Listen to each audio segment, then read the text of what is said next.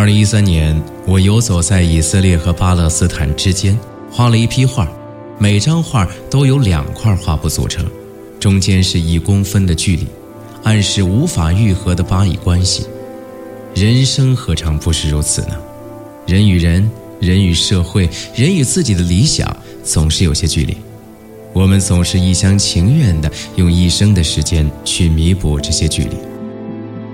他是当代中国最具国际影响力的写实画家，他用一双攫取灵魂的手描摹人生、刻画世相，屡屡创造艺术的经典和市场的神话。他就是油画家刘晓东。二零一五年七月，刘晓东推出文字作品《一公分》，记录十年绘画日记。索性这本书就叫一公分吧，但愿这一公分的距离给我们更多的猜想，更多的努力，充实这短暂的虚幻人生。